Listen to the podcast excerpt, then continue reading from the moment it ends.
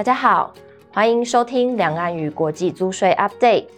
这个月我们邀请到资诚联合会计师事务所曾博生会计师，与大家分享全球最低税负制的更新及影响。接下来先把时间交给曾会计师。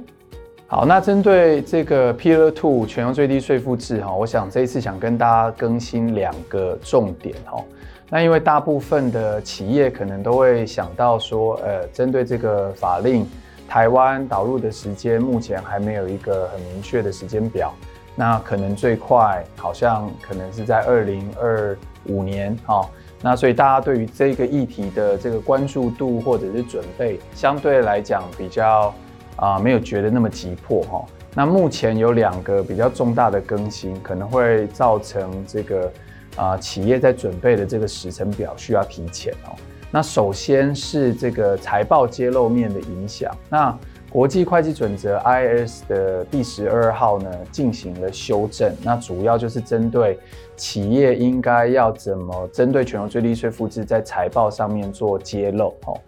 那里面几个修正的重点哈，第一个这个啊，这个修正的。会计准则呢是要针对二零二三年五月二十三日以后，啊、就必须要立即适用哈。那所以呃，里面呢针对递延所得税的这个揭露面向呢，因为支柱二哦，就是 Pillar Two 这个法案过于复杂哈，所以从 ISB 这边认为呢，企业比较难去估列这个所谓递延所得税的资产或负债，针对 Pillar Two 的部分哈，所以在这个暂行期间呢。啊、基本上就是要求企业不要去揭露哈递延所得税资产跟负债哈，但是针对其他财报要揭露的面向呢，那还是有另外的规定哈。那针对就是在第十二号的八十八 A 到八十八 D 的这个条款，我们来看哈。那首先针对八十八 A，基本上就是我刚刚讲的哈，针对递延所得税资产负债，关于 Pillar Two 的部分不需要。也不可以哈去揭露相关资讯哈，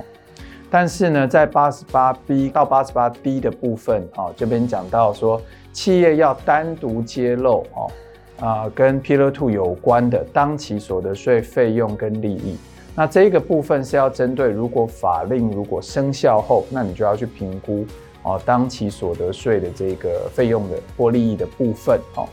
那。针对这个八十八 C 跟八十八 D 呢，比如说针对蜘蛛二法案，如果已经立法，或者是它已经是比如说草案，那基本上法令已经差不多都 final，只是还没生效哦。这种叫做以实质性立法但尚未生效的期间，那企业就要揭露什么呢？有助于啊财报使用者去了解，那我们这个企业因为 p i l r Two 可能会曝险的已知。或可合理估计的资讯，哦，必须要在什么二零二三年年报哦，最早就必须要开始揭露这件事情。那也就是说，我们企业如果所在的国家，比如说欧盟，比如说这个韩国、日本，哦，这些国家基本上都是以立法或者是以实质性立法的部分呢，我们其实就必须要去揭露哈，在这些国家。啊、所可能造成我们啊、呃、这个 Pillar Two 哦，这个曝险的已知或可合理估计的资讯哦，必须要在年报中揭露啊、那在八十八 D 的部分呢，啊、哦，针对在揭露的面向到底要揭露什么哈、那分为所谓质性跟量化的资料。那什么叫质性的资料？里面有举例哈、如何受到蜘蛛二法案影响的资讯哦。或者是可能存在对蜘蛛二所得税曝险的主要辖区哦，那这个就是企业必须要去评估哦，或者是要量化的资讯，就是说，哎，那我们企业的这个利润里面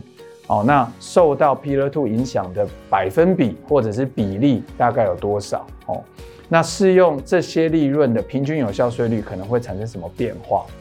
那我们也可能要估计说，哎，如果支柱二法案已经生效，那我们的有效税率可能会从多少 percent 好变成多少 percent？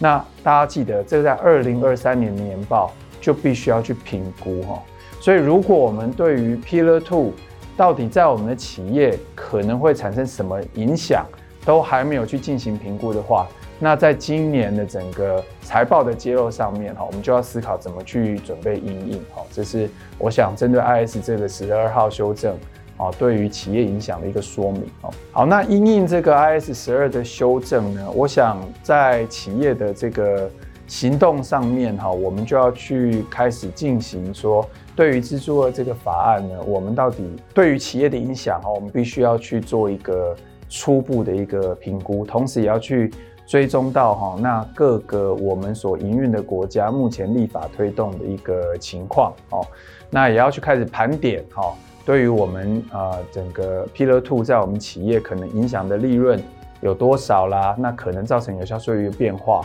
可能有多少？哈，那因为大家都知道 Pillar Two 的整个管理啊，或者是计算哈，相对的复杂，也需要花一定的时间哈。我想这边就提醒。企业要开始及早做评估跟规划哦，才有办法在今年的年报，甚至到二零二四年，大家可以想象，二零二四年的年报，更多的国家已经是达到以立法或者是以实质立法。那在我们揭露上面的需求哦，可能就会呃大幅的增加。那针对我们在财报上面应该要做怎么样的一个揭露跟评估？哦，我想企业就必须要做积极的一个因应哦。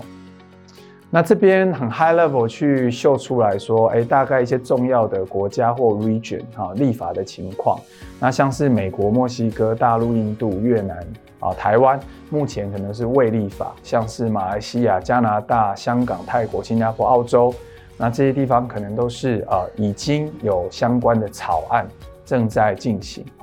那日本、韩国、欧盟跟英国基本上都是以立法或者是以实质立法，哈，就是基本上都已经进到立法接近完成的阶段，哈。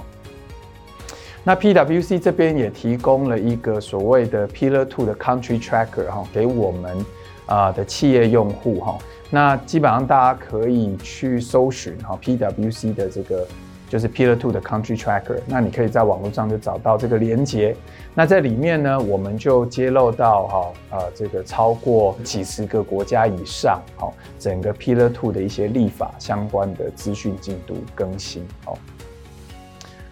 那我想在面对这个全球最低税负制哈，其实我们在辅导企业的经验上面都有看到哈，就是。呃，我们要去面对怎么去整理整个集团的资料，来计算相关的有效税率，进而计算到这个 top up tax，其实有非常多资料收集啊、分析上面的挑战哈。那我给大家举个例，比如说从会计准则上面哈，那你要用这个全最低税负制呢，原则上应该呃要用母公司的这个会计准则。哦，那母公司假设是台湾，就是用 T I first 那整个集团的财报都应该用 T I first 来做准备或编制，来计算这个 Pillar Two 的影响。那里面呢，你也要去评估，哎，用 T I first 跟可被接受的会计准则，比如说一般的 I first 我们有没有所谓的重大差异？哈，在专业上面讲重大竞争扭曲，哈，有没有达到欧元的这个？啊，七十五个 million 哈，如果你有达到这个欧元七千五百万以上的这个会计准则差异的话，你可能就必须要完全重编，按照 IFRS 来编制整个集团的报表，而不是用 T-IFRS。所以我们也得去评估有没有所谓这种重大竞争扭曲。哦，以这个例子来给大家举例，就是说，其实你要去评估 Pillar Two 的影响哦，其实有非常多在资料收集面向的一些挑战哈，要去思考。那未来我们要准备这个相关的申报呢？哦，那呃，其实这个 Pillar Two 的这个申报，包括所有集团公司的这些基础资料、控股架构。那最复杂的可能就是第三点哦，就是各个国家哦的这个有效税率的计算。那各个国家可能有不同的公司，那所有的公司必须要把它呃整理出来哦。然后再来算到呃 top up tax，然后这个 top up tax 要由集团里面的哪些公司来做缴纳？好，那这些都是你要在申报表里面去准备的部分哦。那大家会想，哎，这个申报表基本上应该还没有那么急迫哦。假设台湾要到二零二五年才立法的话，好，那我们这边再提另外一个重点哈。那大家都知道，像现在欧盟已经在二零二四年，这个二十七个欧盟国还有英国啊，基本上都会启动好全球最低税负制。那如果我们的集团在这些国家哈，比如说欧盟国或韩国啊。这个呃，这些国家呢，在二零二四年启动的这些国家有据点会有什么影响？哦，那我们先从欧盟来讲哈。那举例，像我们台资企业很多会用荷兰作为控股公司。那如果今天我有荷兰的控股公司，那荷兰控股公司下面有一些这个子公司的话，那从二零二四年开始，就算台湾还没立法。那你假设荷兰下面的这些子公司，假设有所谓的低税负地区，就是低于全球最低税负制的这个标准的有效税率的话，好，那你要缴纳补充税，会变成需要在欧盟的这个控股公司，就是荷兰这个国家，就必须要去缴纳。那当然，你有其他欧盟的控股公司，也有类似的情况会发生。好，所以这个会比你预想说，哎，我台湾母公司还没有立法。可是，其实我如果有控股公司是在已经立法的国家，而且实施的话，那可能就会提早产生这个影响。那另外从申报面的角度，那大家会想，哎，反正台湾没立法，我二零二五年再来准备就好。哈，可是如果哦你在欧盟有这个子公司，那虽然现在欧盟国。哦，可能各国的这个申报表的格式还没出来，但是从我们跟这些国家的这个联盟所或会计师去咨询的结果，基本上他们都会使用这个 OECD 的这个范本来做他们申报的这个要求规定。那原则上有可能哦会产生出一个结果，就是说我们的集团公司，假设我有一个。荷兰还是德国还是韩国哦，这这样的一个子公司，虽然它不是控股公司哦，而只是一个小规模的子公司，做贸易的也好，做服务的也好，但是我们整个集团整个 Pillar Two 的申报，可能都必须要在二零二四年就开始申报哦，所以呃。这个也是一个很大的重点哈，就是我们也可能因为我们集团公司里面的某些据点，啊，虽然我可能还不用缴到 top up tax，可是我必须要去呃进行相关的申报，然后就按照我刚刚讲的这个申报表来做整个集团有效税率的计算跟 top up tax 的计算，然后并且来说明说哦，因为各国立法的情况，所以这个 top up tax 呢。目前还不需要缴纳哦，所以虽然我可能没有立即要缴纳 top up tax，可是呢，我必须要准备相关的申报哦。所以以上在这两个面向上，我重新 recap 一下。第一个，从财报揭露面，在 IS 十二修正后，我们最快在二零二三年的年报，你可能就必须要去揭露哦，Pillar Two 对于我们集团在量化跟质化这些资讯的影响。